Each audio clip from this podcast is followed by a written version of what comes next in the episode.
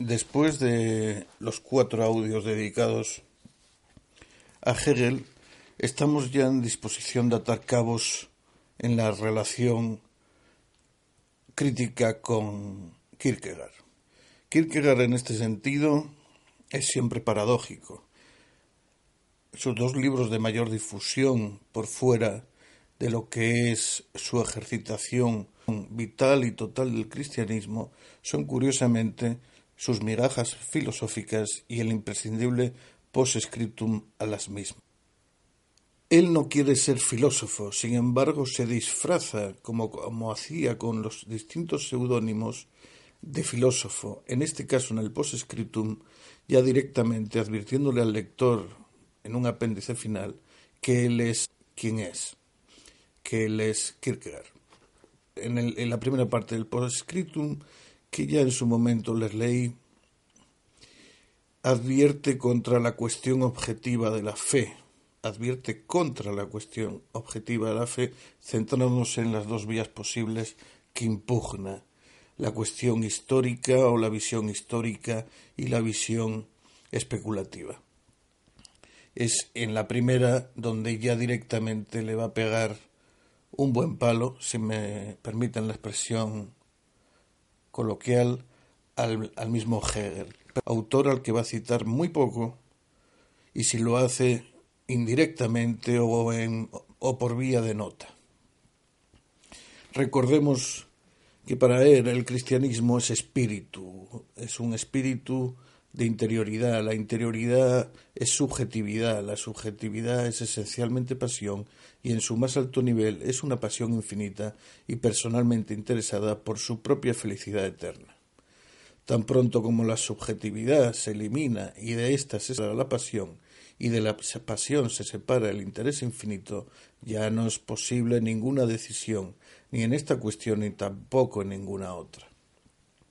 Toda decisión, toda decisión esencial encuentra su fundamento en la subjetividad. Un observador, y tal es un sujeto objetivo, jamás experimenta la urgencia de tomar una decisión ni tampoco puede verla. Esto es el falsum, la falsedad de la objetividad y el verdadero significado de la mediación, en clara referencia al término hegeliano de mediación, que es la conciliación de dos opuestos en una unidad de orden superior, es decir, la matriz dialéctica. Esto es la falsedad de la objetividad y el verdadero significado de la mediación, repito, en cuanto estadio pasajero de un proceso continuo en el cual nada se cumple ni tampoco nada se resuelve infinitamente, pues el movimiento vuelve una y otra vez a sí mismo, siendo éste ya de por sí una quimera, y porque el pensamiento especulativo adquiere su sabiduría únicamente en un momento posterior.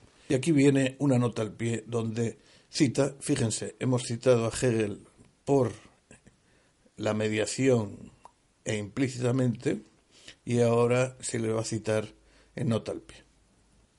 Repito la frase en donde está esta nota al pie entera. Esto es el falsum de la objetividad y el verdadero significado de la de la mediación, en cuanto estadio pasajero de un proceso continuo en el cual nada se cumple ni tampoco nada se resuelve infinitamente, pues el movimiento vuelve una y otra vez a sí mismo, siendo éste ya de por sí una quimera y porque el pensamiento especulativo adquiere su sabiduría únicamente en un momento posterior. Nota al pie. También así es como debemos comprender el escepticismo, tan celebrado por su carácter positivo de la filosofía hegeliana. De acuerdo con Hegel, la verdad consiste en el continuo proceso histórico universal. Cada generación, esto es, cada etapa del proceso, encuéntrase legitimada y con todo es tan solo un momento en la verdad. A poco de incurrir en tanto de charlatanería, que nos es de utilidad al hacernos creer que la generación en que vivió el profesor Hegel o aquella inmediatamente posterior es el imprimatur, y asumiendo que esta generación es la última y que la historia mundial ha quedado atrás, nos vemos todos implicados en el escepticismo. La apasionada cuestión de la verdad ni siquiera aparece, pues antes que nada la filosofía ha engañado a los individuos para que se vuelvan objetivos. Y ahí por qué él nunca, a pesar de ponerle el nombre a estos textos, podríamos llamarlos contra migajas contrafilosóficas o posescritum a sus migajas contrafilosóficas, el contraposescritum, ¿no? Así como la felicidad en el paganismo era un tanto engañosa, de igual modo es engañosa la verdad positiva de los hegelianos. No es sino hasta el final que uno averigua si fue feliz o no, y de forma parecida es tan solo la generación posterior la que puede conocer la verdad de la generación que le hubo precedido. El gran secreto del sistema, pero guardémonos esto entre nosotros, justo como los hegelianos guardan entre ellos su secreto, se equipara al sofisma de Protágoras. Todo es relativo, con la excepción de que aquí es en el progreso continuo que todo es relativo. Protágoras dijo todo es relativo y entonces nada es absoluto. Pero si todo es relativo, eso es un la paradoja reside en que se afirma lo que se niega. Es decir, si todo es relativo, esa expresión suena absoluta, pero a la vez su sujeto indica que también la frase es relativa. Por lo tanto, no hay verdad en ningún lado. Pero nadie, continúa Kierkegaard, Nadie va a conformarse con eso, y si alguno ha escuchado la anécdota de Plutarco en Moralia acerca de Eudámidas primero demonio, ciertamente se dará cuenta. Cuando Eudámidas vio en la academia que el anciano Genócrates buscaba la verdad al lado de sus seguidores, de sus seguidores preguntó ¿Quién es el viejo? Y habiéndole alguien respondido que se trataba de un sabio varón de esos que van en pos de la virtud, Eudámidas exclamó Entonces, ¿cuándo va a poder utilizarla? Será probable, pues, dice Kierkegaard, que sea también a partir de este progreso continuo que ha surgido el malentendido de que hace falta ser un genio del pensamiento especulativo para librarse del, del hegelianismo. Del pensamiento especulativo para librarse del hegelianismo. He ahí la paradoja y el disfraz, la máscara de Kierkegaard ya está hablando de ello, es decir, se tiene que disfrazar de lo que no es de filósofo para atacar a la filosofía que rechaza su visión de la subjetividad, su visión existencial. Por lo tanto, al final hay un tratamiento filosófico en la obra de Kierkegaard. Eso es innegable aunque él nunca lo hubiera firmado. Nunca se tuviera por tal, por filósofo. Lejos de ello, tan solo se requiere, aun así, aun así, eh, tercamente dice lo siguiente. Lejos de ello, tan solo se requiere de un poco de seso, de un contundente, de un contundente sentido para lo cómico y de una pizca de ataraxia griega excluyendo la lógica, aunque también lógicamente, por razón de cierta equivocidad de la que Hegel no ha podido librarse, Hegel y el hegelianismo son una incursión en lo cómico. A estas alturas, el último Hegel muy seguramente habrá encontrado un maestro en el difunto Sócrates, y éste sin duda habrá encontrado un motivo de risa, es decir, en caso de que Hegel haya permanecido inmutable.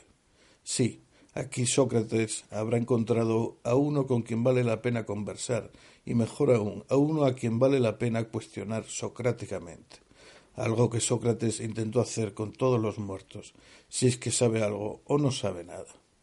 Si Hegel comenzara a declamar sus parágrafos y a prometer que al final todo será comprensible, y Sócrates se impresionara con eso, éste habría sufrido un cambio considerable. Tal vez tenga en esta nota un sitio adecuado para que saque a colación una cierta queja mía. En el libro Paul Molles Lefnet, La vida de Paul Moller, hay una sola referencia que arroja luz sobre el modo en que éste en sus últimos años consideraba a Hegel. Con esta disposición, el muy distinguido editor probablemente se tomó la licencia para dejarse llevar por la parcialidad y el respeto por el difunto. Se dejó llevar por un recelo incómodo acerca de aquello que cierta gente podría decir, por aquello que el público especulativo, por no decir hegeliano, podría opinar.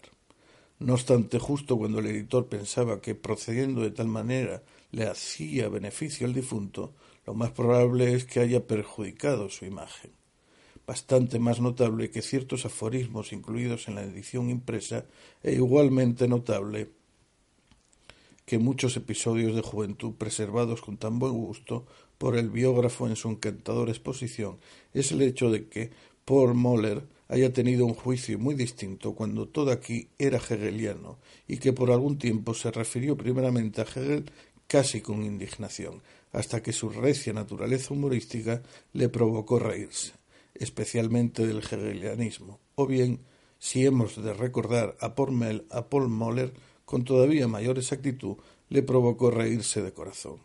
¿Quién, ¿Quién le ha conocido y olvidado su risa, la cual fue para bien incluso cuando no era completamente claro de quién se reía, pues su carácter distraído a menudo lo dejaba a uno perplejo? Y volvemos al texto para al texto de Kierkegaard, al texto fuera de la nota al pie, suficientemente demostrativa del propósito de Kierkegaard con lo siguiente.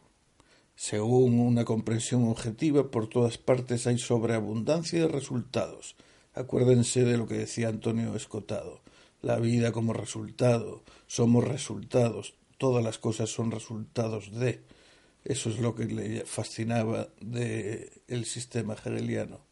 Pero en ninguna parte hay un resultado decisivo. Lo anterior es bastante coherente, porque la decisión radica en la subjetividad, esencialmente en la pasión, y máxime en la infinita pasión interesada personalmente por la propia felicidad eterna. Bien, estas son las propias palabras de Kierkegaard. En su biografía, o en su texto biográfico, el profesor Swances, primer tomo de su trilogía acerca del autor danés, nos expone el enfrentamiento, nos expone brevemente, pues, el enfrentamiento Kierkegaard-Hegel, ¿no? Dice así. Llegados a este punto, si, lo hasta ahora visto puede dar una idea de lo que es Kierkegaard considerado en sí mismo, conviene ponerle en contacto con otros filósofos para ver sus semejanzas y diferencias. De este modo, su silueta, su silueta filosófica queda mejor perfilada. Con quien primero topa el pensamiento de Kierkegaard es con Hegel. La filosofía hegeliana es la filosofía del espíritu justamente porque concibe elevarse por encima de todo lo finito. Todo lo real es racional. Quien no lo comprenda no es filósofo y no poseerá el don de penetrar mediante la visión intelectual en la esencia de las cosas. De ahí quizá el tono tan abiertamente repulsivo de Kierkegaard hacia la figura de los filósofos, en la que no están solos, sino también en los patrones y pastores de la Iglesia. Todo lo real es racional. El espíritu lo penetra todo, lo sabe todo. No necesita de la revelación ni de la escritura. Hegel no sabe qué hacer con la revelación, ya que no hay más verdad que la que revela el propio espíritu. La filosofía se sirve de las múltiples concepciones religiosas para llegar a la verdad necesaria. La razón es la plenitud de la verdad, tras el sometimiento de la religión a la razón, quedan unidas la naturaleza divina y la humana. Dios es de la misma naturaleza que el hombre. Este se hace igual a Dios por el saber. Kierkegaard percibió enseguida que Hegel había cedido a la tentación del eritis sicut dei, seréis como dioses. Hegel sustituyó la fe en el Dios creador por el saber autónomo humano. Entonces Kierkegaard se dirigió a Abraham, a Job, a los creyentes, no a los sabios. En estos personajes aprendió que la fe está por encima del saber y que se dirija al hombre individual al que Hegel había olvidado en aras del espíritu absoluto. Semejante fe no existe para la filosofía del espíritu. Frente a esto, Kierkegaard trae la conciencia de finitud y pecado y hace, como Baudelaire, una catarsis que purga de, esta especie de embriaguez por la que el hombre parece perder sus límites individuales diluyéndose en un todo divino.